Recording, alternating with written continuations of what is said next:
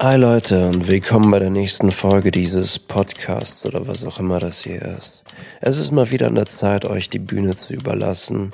Und für alle, die neu hergefunden haben, neben meinen eigenen Stories lese ich auch hin und wieder die Geschichten der Hörerinnen und Hörer vor.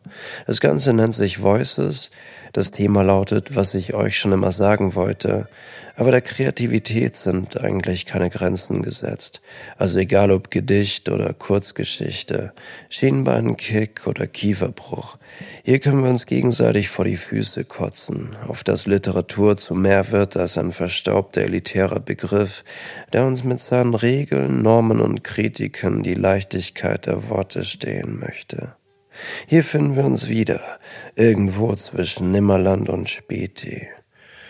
Bevor es jetzt losgeht und wir uns die erste Flasche Bier holen, eine kleine Info. Ich plane wieder so einen kleinen Schreibworkshop, wieder für bis zu zehn Personen, voraussichtlich im Juni, steht aber noch nicht ganz fest. Ich werde es dann, sobald es feststeht, in die Beschreibung dieser Folge da reinpacken, also den Link und ein paar Infos einfach nochmal raufschauen. Und ja, jetzt Bühne frei für Laurin. Peter hat keinen Bock mehr. Der Magen knurrt ihm und seine Geduld ist am Ende.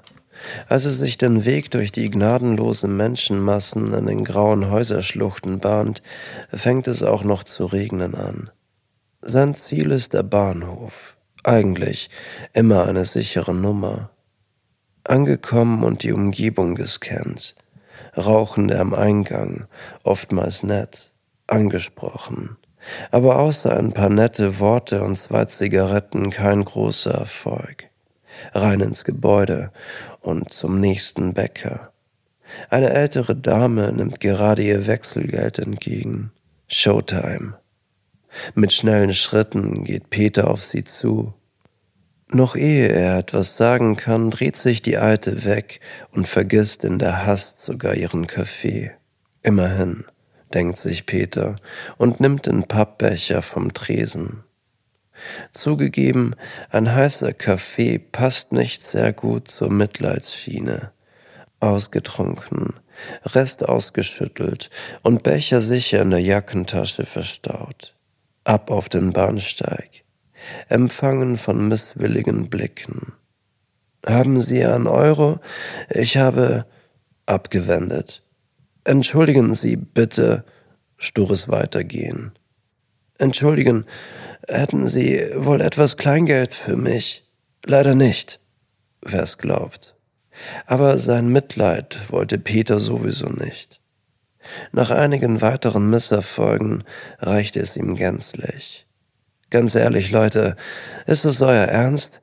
Ihr in eurer wohlhabenden, in eurem wohlhabenden Mittelstand habt keinen Pfennig mehr für Menschen, wie ihr es seid, mit weniger Glück? Geht ihr deine Drogen woanders erbetteln? Hätte sich nur einer von euch eine eurer ach so wertvollen Minuten Zeit genommen, so hättet ihr erfahren, worum es mir geht. Aber keiner hört mehr zu in dieser Welt ohne Gnade. Reich an Mitteln seid ihr, doch arm am Mitgefühl. Keiner von euch hat sich meine Liebe verdient. Ein Schnellzug nähert sich. Peter beeilt sich, nun seinen Punkt klarzustellen. Doch bin ich kein Gott und kann euch nicht strafen, wie ihr es verdient. Aber wann immer ihr von euren Albträumen erwacht, denkt an mich und alle mit meinem Schicksal. Bald fährt der Zug in den Bahnhof. Bald werden sie ihn verstehen, auch wenn sie mich nicht sehen wollten, auch wenn sie mich nicht erhört haben, so werden sie doch gleich erschrecken. Uff, richtig gute Story, Lauren. Hat mir beim ersten Mal lesen anders ins Schienbein gekickt. An dieser Stelle möchte ich sie eigentlich auch gar nicht weiter kommentieren. Schickt mir auf jeden Fall gerne wieder was durch, wenn du was Neues hast. Als nächstes haben wir dann Cassandra. Es ist nicht wirklich eine Story, eine kleine E-Mail, aber passt hier als kleiner Break trotzdem kurz rein, gut rein. Sie schrieb mir, Hi Merlin, danke dir für deinen Podcast. Ich würde mich sehr darüber freuen, wenn du während einer Voices-Folge für mich Folgendes sagen könntest. Fuck you all. Cassandra hasst euch alle. Zumindest heute. Danke. Und mach hier bitte weiter, bis ich alt und grau bin oder falls uns der Klimawandel vorzeitig ficken wird, bis er uns ficken wird. Danke und liebe Grüße, Cassandra. Genau mein Humor. Und dass sich so gut anbietet, also ich stelle natürlich dann auch irgendwie teilweise die Voices-Folgen so zusammen, dass es einfach auch mit den verschiedenen Geschichten inhaltlich ein bisschen zusammenpasst. Ist doch ein bisschen apokalyptisch heute. Deswegen eine Mail von Miri Ayo Merlin. Das ist der Anfang meiner postapokalyptischen, poesiebehafteten Story, inspiriert von Ayuk. Falls du mal wieder eine Voices-Folge im Podcast machst, kannst du sie da gerne vorlesen. Liebe Grüße, Miri. Und genau das werde ich jetzt machen. Geht jetzt ein bisschen länger, also viel Spaß beim Zuhören. Und kann sein, dass ihr mein Doggy atmen hört, die liegt gerade neben mir und ist gerade am Träumen. Kann sein, dass hin und wieder so ein leises Bellen auftauchen wird. Okay. Als die Städte ihr lautes Geschrei beendeten und der Untergrund anfing zu flüstern, lief damit auch die Zeit des Tages ab. Viele Kreaturen waren lieber nachts aktiv, als sich bei Tag den Rücken wund zu arbeiten. In der heutigen Zeit brauchte es keine Ingenieure mehr. Ja, auch die Zeit der Millionäre und Milliardäre war abgelaufen. Wir lebten alle in einer kaputten Gesellschaft, ohne Regeln und Polizei. Die Schönheit der Welt wurde uns genommen. Die Großkonzerne waren es, die uns auch noch das letzte Stück Grün aus den Schamhaaren riss.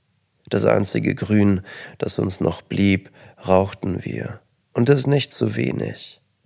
Also verloren wir uns Tag für Tag in den Gedanken des Universums und träumten von der Welt, wie sie einst war. Wer wir sind?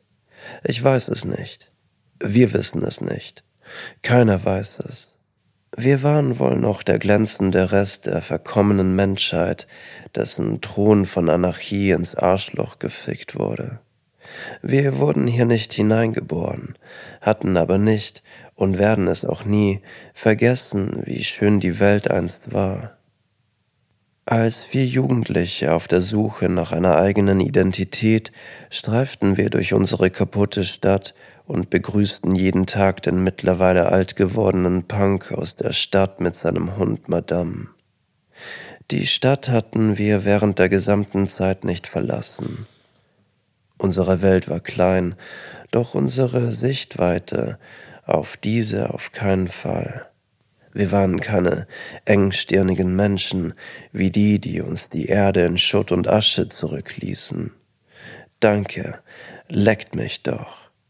Die Welt schrie uns an und sagte, wir sollen arbeiten gehen, also taten wir es. Wir arbeiteten so viel, wir arbeiteten uns die Rücken wund, so wie die anderen. Aber das taten wir nur so lange, bis es nicht mehr nötig war, da die Welt nichts mehr zu bieten hatte, für das es sich lohnte zu schuften.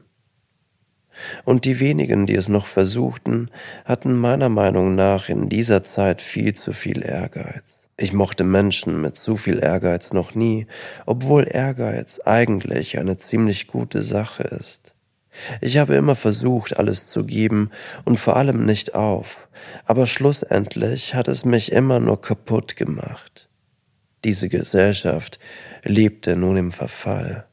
Zwischen rohen Erbsen und Staub in Häusern ohne Fensterscheiben.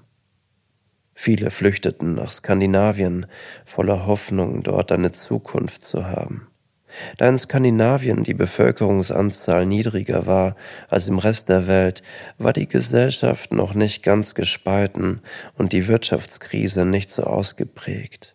Vielleicht ist es dort tatsächlich einfacher, wer weiß das schon. Wer nicht unmittelbar in der Nähe war, war wortwörtlich aus den Augen, aus dem Sinn. Wie sollte man auch in Kontakt bleiben? Internet? Briefe? Alles nicht mehr existent. Alles versauert zwischen rohen Erbsen und Staub. Wie so viele von uns wandelten auch wir zwischen den Welten. Wir saßen auf Mauern, lehnten in leeren Türen und Fensterrahmen, wurden abends aktiv und stahlen uns die lebenswichtigen Dinge aus verlassenen Lagern. Die Kriminalitätsrate war höher als je zuvor. Wie nicht anders zu erwarten, trugen wir beträchtlich dazu bei. Neben Gras und reichlich Unkraut bauten wir noch Mais an. Da Mais eine äußerst robuste Pflanze war, wurde er so ziemlich unser Hauptnahrungsmittel. Viel mehr gab es nicht. Diese Welt war einerseits für uns geschaffen, auf der anderen Seite gab sie uns keinen Funken Lebenssinn. Das ist das vorläufige Ende der Story, und Miri hat auf jeden Fall Potenzial, noch weiter ausgeschrieben zu werden, oder? Das ist eine richtig coole Story, nicer Vibe. Und ich habe gerade ein richtig heftiges Déjà-vu. Fuck, creepy. Fühlt sich gerade echt so an, als ob ich diesen Moment schon mal durchlebt habe. Ähm, ich mache jetzt einfach weiter. Ist auf jeden Fall jetzt eine ziemlich dystopische Folge was den Vibe unserer Zeit gerade auch ziemlich gut widerspiegelt. Aber hier endet keine Folge mit dem Gefühl, bestellt, aber nicht abgeholt zu werden. Deswegen, Leute, seit geraumer Zeit schreibe ich hin und wieder unmögliche Dinge auf. Shoutouts an Alice im Wunderland. Irgendwann gibt es diese Konversation zwischen dem Hutmacher und Alice, glaube ich mal. Äh, oder was Alice, die das dem Hutmacher sagte? Ich bin mir nicht mehr ganz sicher. Auf jeden Fall schreibe ich, ich versuche jeden Tag drei unmögliche Dinge am Morgen aufzuschreiben. Und ich habe da so ein kleines Büchlein und ich lese euch jetzt einfach als Abschluss ein paar unmögliche Dinge vor. Das ist gar nicht so leicht, kommt mir teilweise vor. Bin hin und wieder am Überlegen, weil eigentlich schon vieles möglich ist.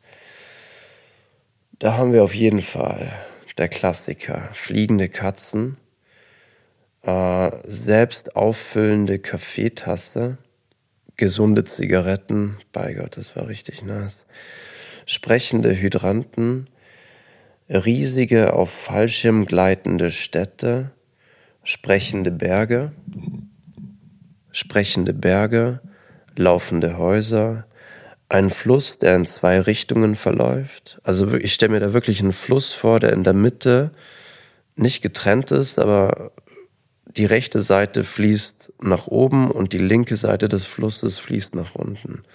Ich stelle mir das richtig cool vor. Dann haben wir Bäume, die hoch bis in den Weltraum wachsen, teleportierende Kaninchen, eine Hängebrücke zum Mond, sprechende Steine, Brille, die uns alle nackt sehen lässt, Kleidung aus 100% Wasser und zum Abschluss schwebende Furzkissen.